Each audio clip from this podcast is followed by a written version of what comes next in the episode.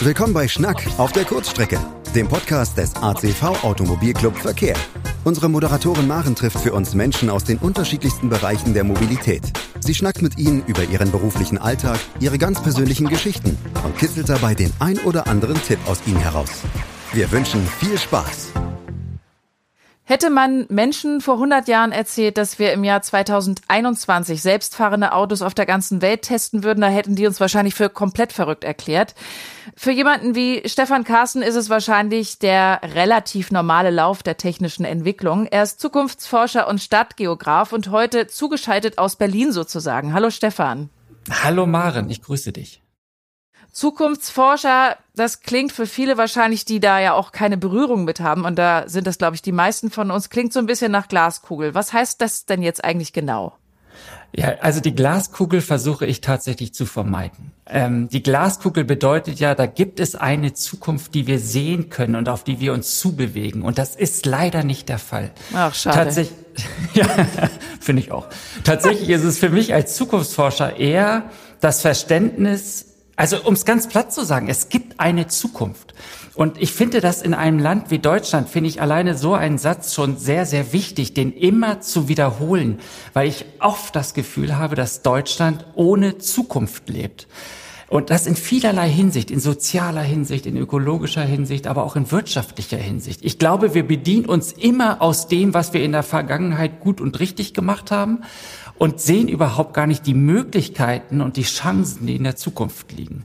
Das ist nicht so wenig, dann hast du ganz schön viel zu denken.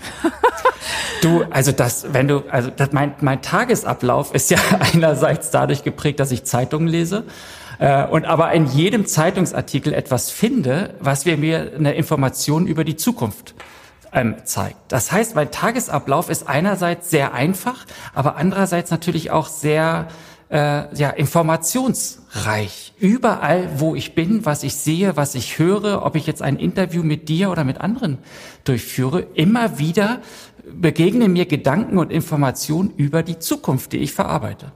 Wenn du jetzt auf Twitter innerhalb der 280 Zeichen beschreiben solltest, was du als Zukunftsforscher machst, wie würde der Post so ungefähr aussehen?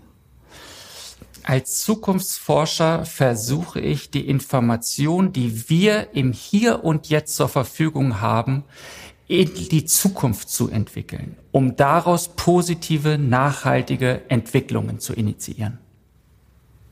Auf den Punkt, würde ich sagen. Ich also, glaube, das ich, hat kein Mensch verstanden. Möchtest du es nochmal machen? Auf gar keinen Fall. Okay.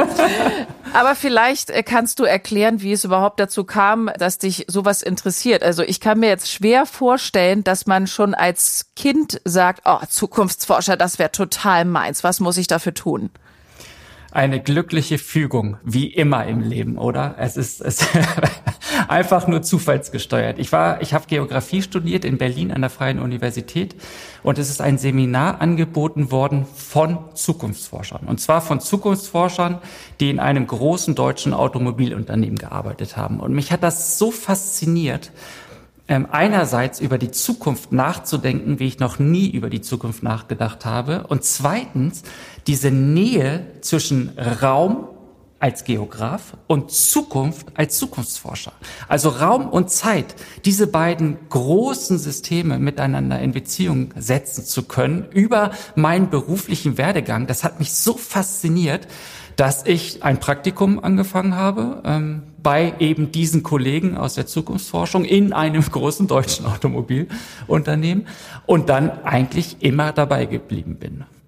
Wie genau entwickelst du denn Ideen? Funktioniert das aus eigenem Antrieb oder eher von außen gesteuert oder hält sich das die Waage?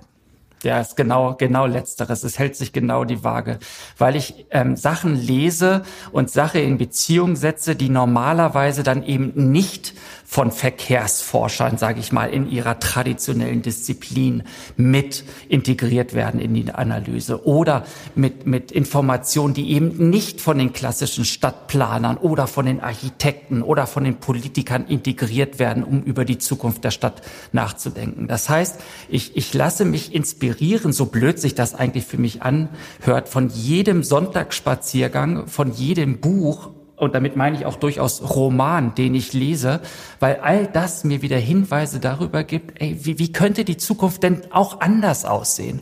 Und darüber rede ich. Also mehr mache ich ja nicht. Und meistens ist das dann doch so nah oder so weit ähm, von meinen Kundinnen und Kunden dran, dass, dass auch sie eigentlich immer danach den ersten Schritt gehen in eine andere Zukunftsgestaltung, in eine andere nachhaltige Zukunft. Und das finde ich spannend und das, das motiviert mich natürlich total das gewohnte Verlassenheit. Ne? Das ist, glaube ich, für viele Menschen sehr, sehr schwierig. Die brauchen ihre Zeit, um dann halt an Neues herangeführt zu werden. Ja, und die Zukunft macht vielen Menschen Angst. Die, die Zukunft ist unsicher und sie ist sehr komplex. Es sind sehr viele Faktoren, sehr viele Rahmenbedingungen, die dort einfließen. Und deswegen beschäftigen sich die Leute nicht damit. Deswegen nimmt jede Organisation jede x-beliebige Prognose und sagt, ey, das ist meine Zukunft. Genau an diese Prognose glaube ich und die, die setze ich jetzt um.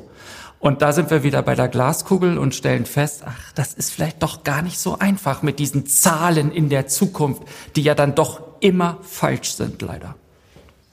Du bist ja derzeit auch im Expertenbeirat des Verkehrsministeriums für die ÖPNV-Entwicklung. Hast du ein Beispiel, wie deine Ideen früher oder heute aufgenommen wurden und was sich jetzt genau daraus entwickelt hat? Also ich habe Anfang der 2000er Jahre, das ist jetzt gut 20 Jahre her, habe ich eine Notiz gesehen, wohlhabende Familien ziehen zurück in die Stadt. Und ich wusste damals, das wird die Mobilität und das Leben, wie wir es kennen, komplett über den Haufen werfen. Es wird etwas ganz Neues entstehen. Nicht mehr diese ganz klassische Logik, äh, wenn du Geld hast, ziehst du in den suburbanen Raum, ähm, hast dann dein Eigenheim, dein Garten, sondern diese Logik wurde plötzlich umgekehrt. Das erste Mal seit 30, 40, 50 Jahren, dass die Stadt als Wohnort ähm, für diese Art von Menschen attraktiv wurde. Und da war mir klar, dass ähm, sowohl die Firma, für die ich gearbeitet habe, keinerlei Produkte, keinerlei Dienstleistungen ähm, für diese Welt vorgesehen hatte. Und ich habe drei Konzepte geschrieben, die eigentlich nur auf dieser einen Pressemitteilung beruhten. Und die, aus diesen drei Konzepten ist zum einen Car2Go geworden, also das, das Floating ähm, Carsharing ähm, was der Daimler damals initiiert hatte. Äh, dann ist Movil daraus geworden. Und das dritte Konzept hat leider noch nicht so richtig funktioniert. Dafür müssen erst andere Rahmenbedingungen geschaffen werden, in die wir uns erst hineinbewegen. Stichwort Car2Go, das ist ja unter anderem auch daraus entstanden. Da hast du ja ähm, mit lange dran gearbeitet. Wie weit im Voraus muss man denn äh, da mit der Politik zusammenarbeiten, um letztendlich dann zu diesem Ziel zu kommen? Eigentlich gar nicht so lang. Ähm, ich glaube, wir hatten einen zwei- bis dreijährigen Vorlauf, ähm, wo wir eigentlich nur in der Konzeptphase und in der Ideenfindungsphase gewesen sind und vor allem diese Ideen und Konzepte immer im Konzern auch ähm, präsentiert und vorgestellt haben. Und irgendwann war der Zeitpunkt gekommen, dass, dass Akteure aus dem Konzern ich würde, ich sage immer, die haben das Konzept gekauft, ja, die haben es übernommen, haben gesagt, ey, wir setzen das jetzt um, wir glauben genau an diese Zukunftswelten. Und wir glauben, dass es eine Welt jenseits des privaten PKWs gibt. Und ähm, mit der Politik ging eigentlich dann erst die Interaktion los. Ähm, was ist mit Parkraum in der Stadt? Was ist mit Geschäftsgebieten in der Stadt? Was ist mit Bepreisung von solchen Modellen? Ähm, gibt es bestimmte Verkehrsschilder, die wir hier ähm, entwickeln müssen und so weiter und so fort. Aber das ist dann schon sehr, sehr stark die operative Phase, mit der ich dann zum Glück auch überhaupt gar nichts mehr zu tun hatte. Welche Entwicklung erwartest du in den nächsten zehn Jahren? Also ich glaube, wir Menschen ticken ja immer so, wir wollen am liebsten wissen, was noch viel weiter weg passiert, was in 50 Jahren ist, was wahrscheinlich einfach ein bisschen zu weit vorgegriffen ist. So, was ist das nächste große Ding? Also ich, ich fange mal, ich fang mal ganz, ganz langsam und ganz schlicht an. Ja, aber ich glaube, das ist eine Botschaft, die wir in Deutschland auch sehr, sehr häufig hören müssen. Ähm, der Verbrennungsmotor ist tot. Diesel und Benzin sind Vergangenheit. Es sind alte Technologien, die keine Chance mehr haben. Jeder Cent, der in diese Technologien heute noch investiert ist, ist verloren. Das heißt, Elektrifizierung an jeder Stelle, in jedem Produkt ist von jetzt an die Strategie und die Umsetzung. Ähm, Rudolf da muss Diesel. ich einmal ganz kurz unterbrechen, entschuldige. Bitte. Aber das heißt, wenn äh, Benzin und Diesel tot sind. Da muss ich einmal ganz kurz was zu unserem Fuhrpark hier zu Hause sagen, ja? Also wir haben ein Benziner, wir haben ein Diesel, mein Mann hat ein Motorrad und ein, äh, eine Vespa und ich habe ein Fahrrad und meine Tochter hat auch ein Fahrrad. Was davon kann denn weg? Jedes Auto kann davon weg. Und natürlich auch das Motorrad. Weil allein die Lärmbelästigung des Motorrads in einer Stadt ist ja für keinen Menschen mehr zu ertragen. Entschuldigung, dass ich das so, so offen und deutlich sage. Die Fahrräder sind natürlich die Statussymbole der Zukunft. Ähm, das haben wir ja spätestens seit der Corona-Pandemie gelernt. In den Städten wird jetzt Platz gemacht für Fahrradfahrer und für Fußgänger und für den ÖPNV. Und Straßen werden zurückgebaut, Autostraßen werden zurückgebaut, Autoraum, Parkraum wird massiv zurückgebaut. Also das Fahrrad ist, ist das Modell, äh, womit du deinen Mann vielleicht überzeugen kannst, auch in Zukunft unterwegs zu sein. Benziner und Diesel, ähm, die wirst du natürlich jetzt noch fahren und ausquetschen, solange Tankstellen noch den, den Kraftstoff zur Verfügung stellen. Die Frage ist, wie lange Tankstellen den Kraftstoff noch zur Verfügung stellen. Überall außerhalb von Deutschland ähm, steigen die Länder aus den Verbrennermotoren aus. Ähm, in Dänemark werden sie verboten, in Großbritannien werden sie verboten, in Frankreich werden sie verboten und so weiter und so fort. Nahezu jeder Automobilhersteller hat seine, seine Austrittsstrategie schon verkündet. Nur die Deutschen hängen halt sehr an ihrer alten Technologie und sind nicht in der Lage, in die Zukunft zu blicken. Also vor diesem Hintergrund ähm, streichel dein Auto nochmal, geh nochmal zur Tankstelle deines Vertrauens, kauf dir nochmal ein Bier, aber stell dich auf eine nachhaltige und positive Zukunft ein. Na gut, ich werde das probieren. Also ich glaube, wir haben da auch hier einige Möglichkeiten. Aber äh, du hast gesagt, das Fahrrad äh, wird wieder sehr wichtig werden. Ich würde jetzt einfach mal behaupten, das ist ja, ja aber auch ein Gang wieder zurück in die Vergangenheit. Weil wir hatten ja auch eine Zeit, wo Fahrräder am stärksten vertreten waren. Oder würdest du das so als solches nicht bezeichnen? Äh, das würde ich tatsächlich so nicht bezeichnen, weil einerseits die Fahrräder sich natürlich jetzt auch sehr, sehr stark verändern durch Elektrifizierung, also E-Bikes oder Pedelecs. Und andererseits, weil ähm, durch die ganzen Lastenfahrräder und durch diese ganzen Crossover ähm, Produkte. Also ich weiß nicht, ob du schon mal so ein Bio-Hybrid-Fahrrad ähm, gesehen oder gefahren hast. Oder Canyon hat jetzt als Fahrradhersteller so ein auch neues Hybridmodell vorgestellt, was so ein bisschen aussieht wie ein Auto, aber natürlich eigentlich noch ein Fahrrad ist, aber vier Räder hat. Und also du siehst, wie, wie jetzt plötzlich in, in diesen Nischen jetzt plötzlich ganz neue Produkte und ganz neue Konzepte entstehen, die mit dem klassischen, traditionellen Fahrrad auch überhaupt nichts mehr zu tun haben. Das heißt, das Fahrrad wird jetzt auch für Pendler ähm, relevant. Ich kenne unzählig viele Menschen, die fahren 15 Kilometer pro Tag und das sind überhaupt gar keine eingefleischten ähm, Fahrradfahrer, sondern es sind neue Fahrradteilnehmerinnen und Teilnehmer, die jetzt mit einem E-Fahrrad 10, 15 Kilometer täglich zur ähm, Arbeit pendeln. Und warum? Weil sie ihr Leben um fünf bis zehn Jahre verlängern wollen. Ist eine relativ schlichte Erkenntnis, aber vielleicht doch umso wertvoller an dieser Stelle. Was glaubst du denn, wie kann man die Deutschen davon überzeugen, dass es durchaus was Gutes haben kann, an, ja, vom Benziner beispielsweise und vom Diesel wegzugehen? Also, das ist ja, der, der, Elektromotor ist ja dem Benziner und Diesel in jeder technischen Dimension überlegen. In wirklich jeder. Ähm, der Antrieb ist in, in wahrscheinlich drei, vier Jahren günstiger im Vergleich zu Benziner und Dieseln, weil die Batteriepreise in den Keller gehen gerade. Ähm, die Reichweiten sind ähm, leider noch nicht von den deutschen Herstellern, aber im Herbst, wenn dann die, die Koreaner und die Japaner mit ihren Produkten auf den Markt kommen, ist dann schon mit höheren Reichweiten versehen als jeder Diesel oder Benziner. Das Spaßmoment der Motorisierung, also Beschleunigung und Hochgeschwindigkeit, sind ja heute schon viel, viel vorteilhafter. Das führt dann zu solchen ähm, Erkenntnissen, dass zum Beispiel in Großbritannien neun von zehn Menschen, die zum ersten Mal mit dem Elektroauto unterwegs gewesen sind, ähm, sagen, nie wieder Verbrenner. Also, die positiven Bilder und die positiven Produkte, die jetzt in die Welt kommen, werden dazu führen, dass auch in Deutschland spätestens im nächsten Jahr neun von zehn Menschen sagen werden, oh ja, ihr habt recht gehabt, das ist die Zukunft. Okay, also das heißt, wir sprechen uns auf jeden Fall, sagen wir noch mal im Sommer 2022. Ich freue mich. ähm, welche Technologien werden denn unsere Mobilität stark beeinflussen? Was würdest du sagen, das sind die Top drei? Oder gibt es vielleicht auch nur eine Sache? Also das mit, mit Abstand ähm, wichtigste Thema ist autonomes Fahren. Das ist überhaupt gar keine Frage. Das verändert alles. Und zwar sowohl im Positiven als auch im Negativen. Also da ist die Zukunft auch noch nicht geschrieben und die Zukunft hängt davon von jedem Einzelnen von uns ab. Ich weiß nicht, ob du jetzt gestern oder heute ich, ähm, die Meldung von Tesla gesehen hast. Ähm, ein Tesla in den USA ähm, gegen den Baum gefahren, zwei tote Insassen. Ähm, keiner von diesen beiden Insassen hat hinter dem Steuer gesessen.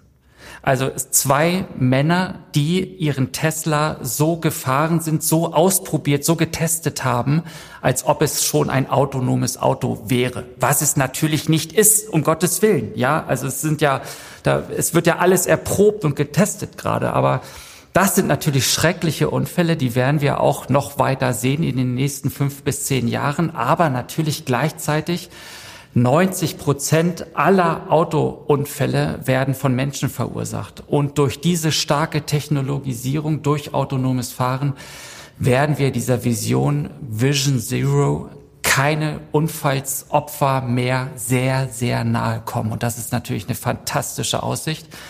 Gleichwohl es auch dazu führen kann, dass wir hier Kapseln in der Stadt haben, äh, wo jeder Mensch sich eine Kapsel bucht. Ähm, diese Kapsel wird möglicherweise dann ähm, mit Umfragen versehen werden oder mit Werbung gespielt werden und wir zahlen keinen Cent um in so einer autonomen Kapsel von A nach B zu fahren. Du kannst dir vorstellen, wie dann diese Welt aussieht. Ja, das ist dann nicht mehr die Fahrradfahrerwelt, sondern die ist dann nur noch maschinengetriebene Automobilität. Also da liegt das Positive und das Negative sehr, sehr eng beieinander. Fluch und Segen zugleich, ne? Also ich habe meinen Vater, der ist 77, den habe ich vorhin gefragt, wenn er frei wählen könnte, was äh, würde er toll finden, was ein Auto können muss. Und äh, seine Antwort war abheben.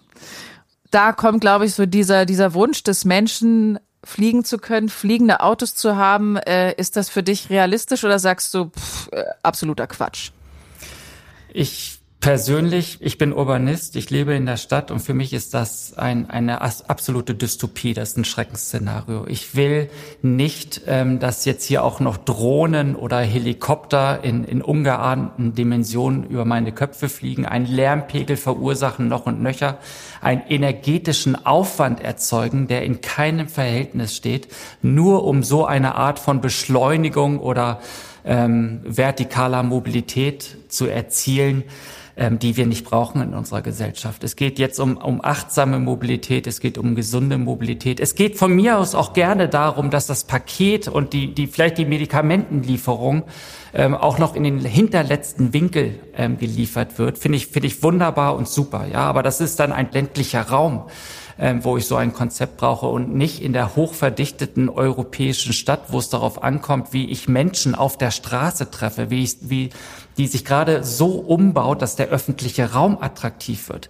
Dafür brauche ich keine Drohnen und dafür brauche ich keine vertikale Mobilität.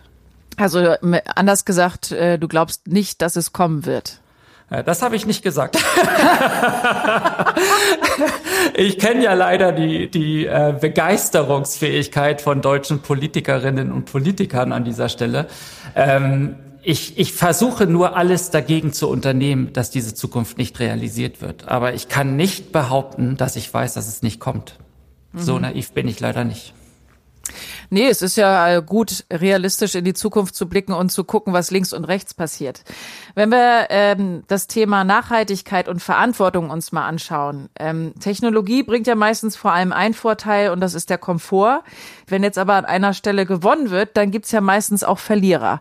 Wer oder was verliert denn beim Streben nach mehr Komfort, deiner Meinung nach? Na, im Moment ist es ganz klar Nachhaltigkeit. Ähm all diese Technologien, über die wir jetzt eigentlich ähm, gesprochen haben, das sind Technologien, die stehen einer nachhaltigen Entwicklung ähm, im Widerspruch, ähm, weil ich natürlich schon heute nicht mit erneuerbaren Energie unseren Lebenskomfort gestalten kann. Und wenn jetzt noch diese zusätzlichen Energieabnehmer, diese zusätzlichen Technologien ins Spiel kommen, ist die Herausforderung, die Energiewende zu realisieren, natürlich überhaupt gar nicht mehr realisierbar. Die größte Herausforderung unserer Zeit ist nicht Corona. Die größte Herausforderung unserer Zeit ist der Klimawandel. Das heißt, wir müssen alles dafür tun, um so schnell wie möglich energieneutral, klimaneutral zu leben. Und da ähm, gerne zwei Schritte zurück Fahrradmobilität, zu Fuß gehen, Städte anders organisieren, Städte anders bauen, ist da viel wichtiger, als sich über die letzte Lieferung eines Pakets im, im ländlichen Raum Gedanken zu machen. Ich glaube, dass das äh, für viele gar nicht so vorstellbar ist, vielleicht auch gar nicht umsetzbar ist, weil sie vielleicht ähm, körperlich nicht mehr so mobil sind und wirklich auf dieses Auto angewiesen sind, sage ich jetzt mal ältere Generationen, die zum Arzt müssen und wieder nach Hause müssen und keinen Angehörigen haben ähm, oder einfach im Speckgürtel wohnen. Was, was soll man den Menschen sagen, wenn es um äh, diese Mobilität geht der Zukunft? Also diese Menschen haben natürlich vollkommen recht weil es gibt diese Alternativen im suburbanen Raum und im ländlichen Raum heute noch nicht. Ähm, ich sehe, ich sehe sehr, sehr viele Aktivitäten im ländlichen Raum, aber die sind natürlich immer nur sporadisch an bestimmten Orten in bestimmten Regionen. Es gibt neue Ride-Pooling-Konzepte, ja, sei es in Bayern oder auch in Rheinland-Pfalz. Es gibt Sharing-Initiativen im ländlichen Raum, vor allem in Schleswig-Holstein. Es gibt sehr, sehr viele Blaupausen von IT-Dienstleistern und von Beratungsakteuren, die genau solche Konzepte jetzt relativ schnell und relativ kostengünstig ähm, kleinsten Akteuren zur Verfügung stellen können, um diese Räume zu mobilisieren. Aber das ist noch nicht in der Fläche der Fall. Das ist, also wir sprechen noch nicht von der nahtlosen Mobilität, wo ich an jedem Ort jedes Mobilitätsmittel zur Verfügung habe und das auch nutzen kann. Das ist mitnichten der Fall.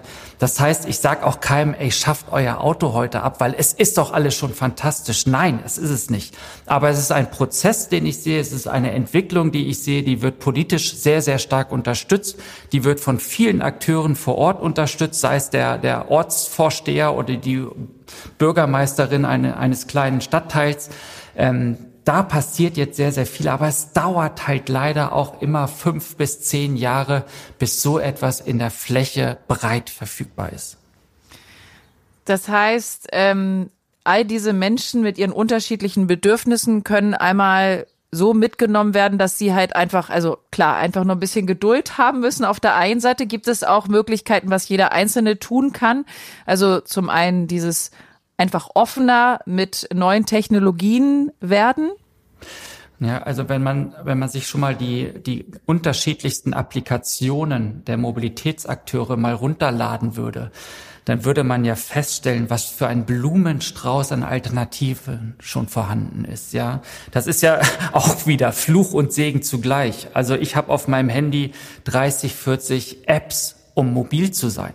Die nutze ich natürlich auch, weil ich sie nutzen kann. Erstens, ich, ich bin befähigt dazu und zweitens, weil all diese Alternativen hier an diesem Ort zur Verfügung stehen. Wenn ich das nicht weiß, nutze ich es auch nicht. Wenn ich diese Alternativen nicht bei mir vor der eigenen Haustür habe, nutze ich es auch nicht.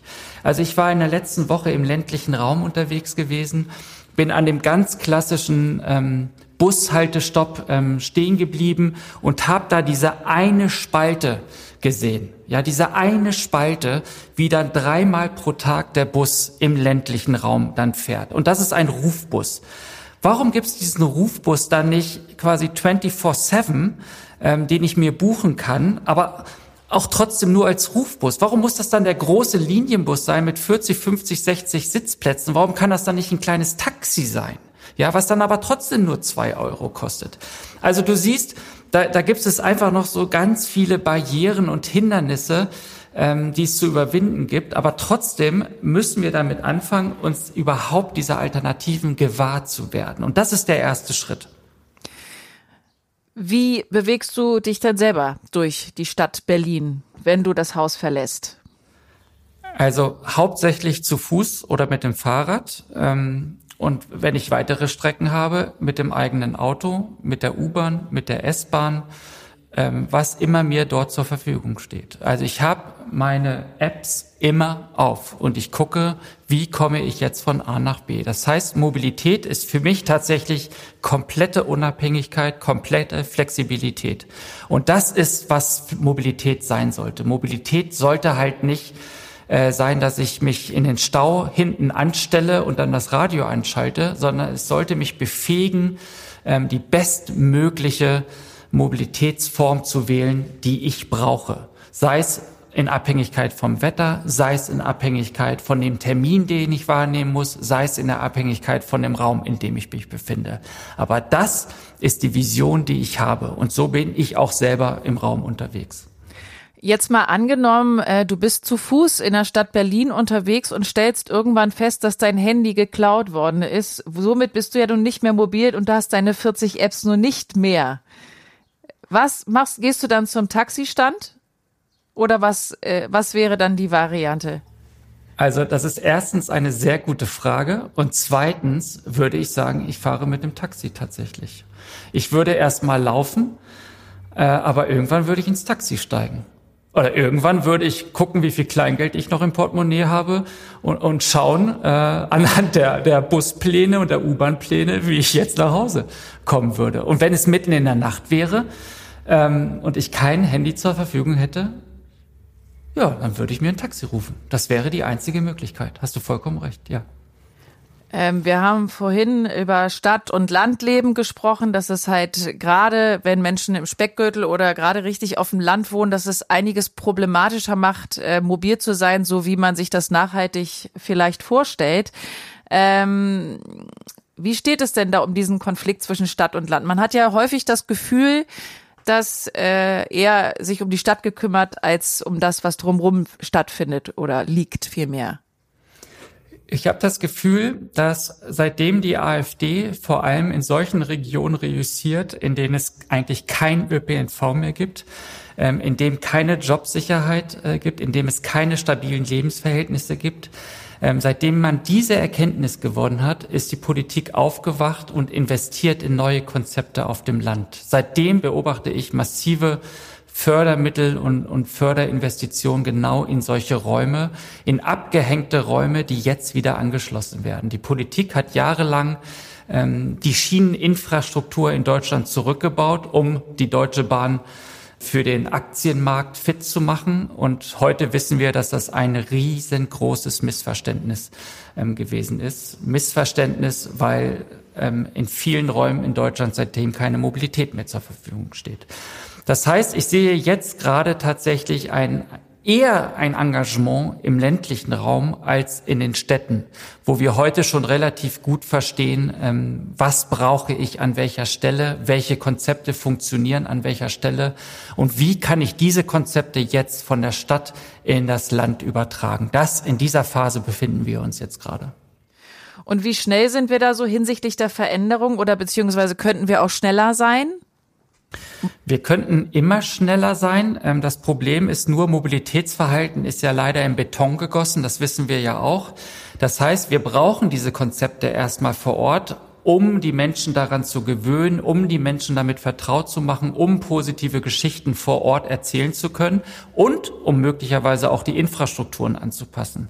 Denn was momentan ja in den Städten vor allem funktioniert, hier gibt es jetzt Carsharing noch und nöcher seit vielen Jahren. Aber man kann ja jetzt auch nicht davon sprechen, dass das, ähm, dass sich die Welt dadurch dramatisch verbessert hat. Ja, also wir stehen ja immer noch im Stau und die Stausituation verschlimmert sich ja tagtäglich. Aber jetzt werden die Infrastrukturen umgebaut. Jetzt werden die Straßen zurückgebaut. Das heißt, jetzt werden diese Konzepte eigentlich erst richtig erlebbar. Also du siehst, du musst an unterschiedlichen Stellschrauben ähm, drehen und arbeiten, um dann vergleichsweise schnell, erfolgreich und substanzielle Fortschritte machen zu können. Aber das ist, das ist immer im Mobilitätsbereich, sind das Zeithorizonte von fünf Jahren, von zehn Jahren.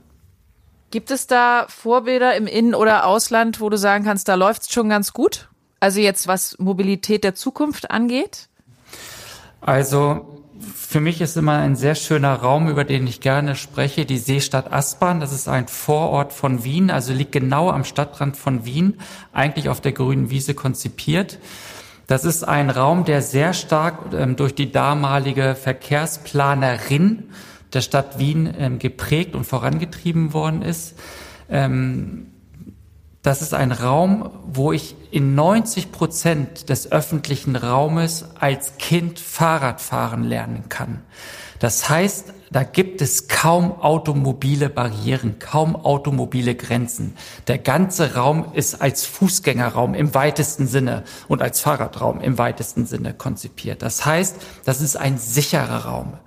Also du kannst über solche Planungskonzepte kannst du sehr, sehr stark Mobilität beeinflussen und steuern und kannst sehr stark Partizipation ähm, steuern und beeinflussen. Wir können jetzt ja nicht alle in den Vorort von Wien ziehen.